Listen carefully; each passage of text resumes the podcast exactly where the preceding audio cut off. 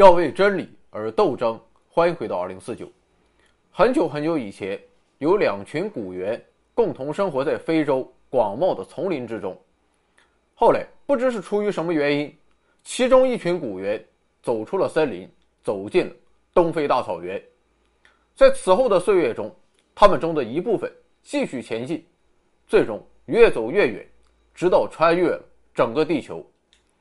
数百万年过去了，这些探险员的后代。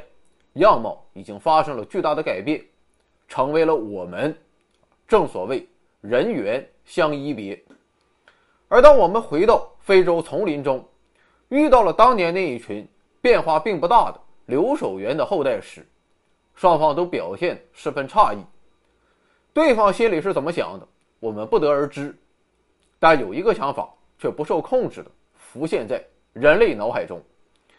这就是通过研究这些森林中的猿，或许我们可以了解到一些关于我们自己的事情。于是，一门新的学科——灵长类动物学就此诞生。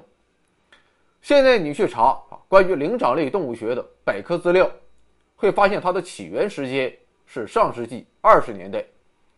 不过，事实上，在此之前，便早有先行者开启了一系列研究灵长类动物的尝试。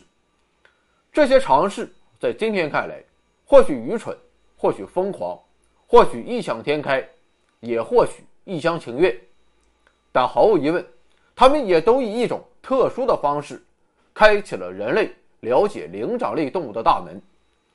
为了这些快要忘却的纪念，我打算开启一个小小的系列节目，欢迎收看大型娱乐节目《回到二零四九之人猿星球》。今天要登场的人物名叫理查德·林奇·加纳。这哥们本身啊，从来没有受过任何正式或非正式的科学训练，算得上是毫无科学精神。在事业上，他也算不上什么成功人士。人到中年，已经辗转多种职业。一开始，他是一名牧师，后来辞职成为了一名老师，再后来又转行，做起了股票。和房地产销售，跨度那是非常大。不过，就在1875年，三十六岁的加纳命运发生了彻底的改变。在这一年，加纳出差来到了辛辛那提。当时，全美国第二家动物园刚在辛辛那提对外开放。也和大多数美国人一样，加纳从来没有逛过动物园，于是他也随着人流涌向了动物园。美国人比较尚武。所以，大部分人都跑去围观狮子、老虎和熊，但加纳的关注点却比较另类，他只对猴子青睐有加。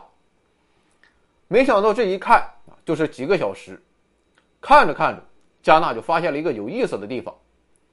其实，关这些猴子的有很多笼子，猴子们可以看心情，通过一个个小门走到别的笼子里。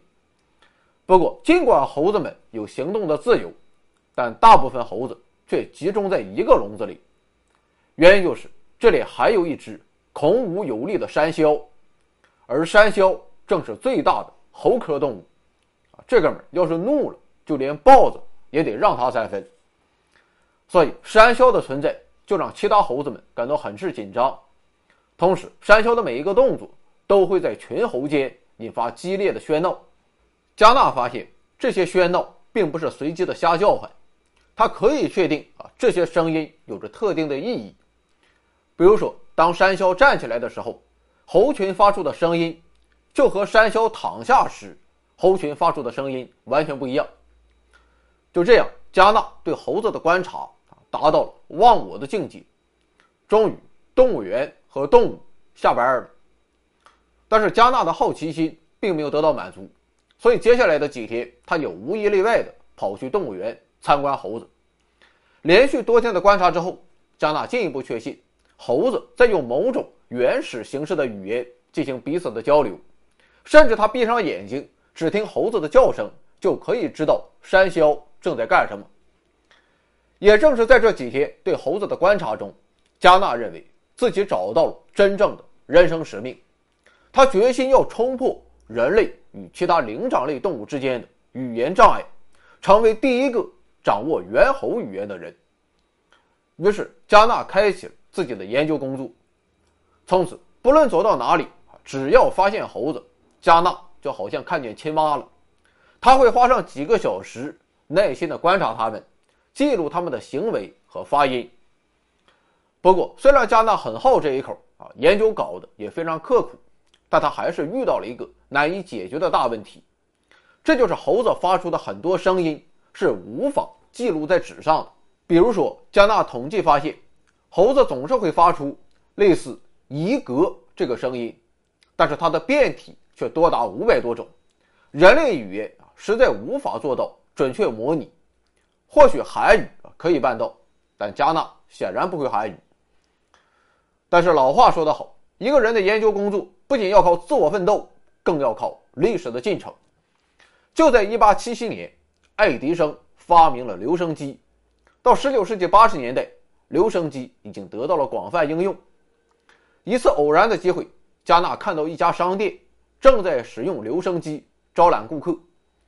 突然间，加纳灵机一动，只要攒够了钱买一台留声机，所有的问题。不就迎刃而解了吗？所以接下来的工作就是攒钱。没过多久，加纳便拥有了自己的留声机。有了高端设备的加持之后，加纳逐渐积累了一个猴子的叫声库，然后他就开始学习猴子的叫声。最终，经过长时间的训练之后，加纳决定面对一只真猴子，测试它的发音技巧。这次实验。得到了南卡罗来纳动物园的支持。动物园之所以支持加纳的实验，其实并非出于什么科学精神，他们只是单纯的希望实验可以吸引更多人买票到动物园观看两只猴的表演。于是，动物园为加纳提供了一只名叫约克斯的棕色小卷尾猴。实验开始之前，加纳向观众描述道：“他将向约克斯发出一个声音，有点像是一声。”短促的“一”，但是音调要比女人的声音高两个八度，啊，大概就是“一”。而这个声音的意思，代表警告或者攻击。结果，加纳刚一发出这个声音，约克斯就向后一跃，跳到了笼子里最高的杠子上。同时，他盯着加纳，眼里充满了惊恐。毫无疑问，加纳成功了，但也有人表示怀疑。认为猴子只是单纯的被吓到而已。不过动物园倒是认可加纳的实验结果，因为在实验结束之后，约克斯一直待在杠子上，他就是不下来，哪怕用尽安抚手段也无济于事。只要看到加纳，仍然保持着高度警惕。总之，不论如何，加纳与猴子的交流还是得到了积极结果。他很高兴，这么多年的辛苦付出终究没有付诸东流。接下来，只要把研究继续做下去，搞一个大新闻，那是指日可待。于是，一个更大胆的想法浮现在了加纳的脑海中。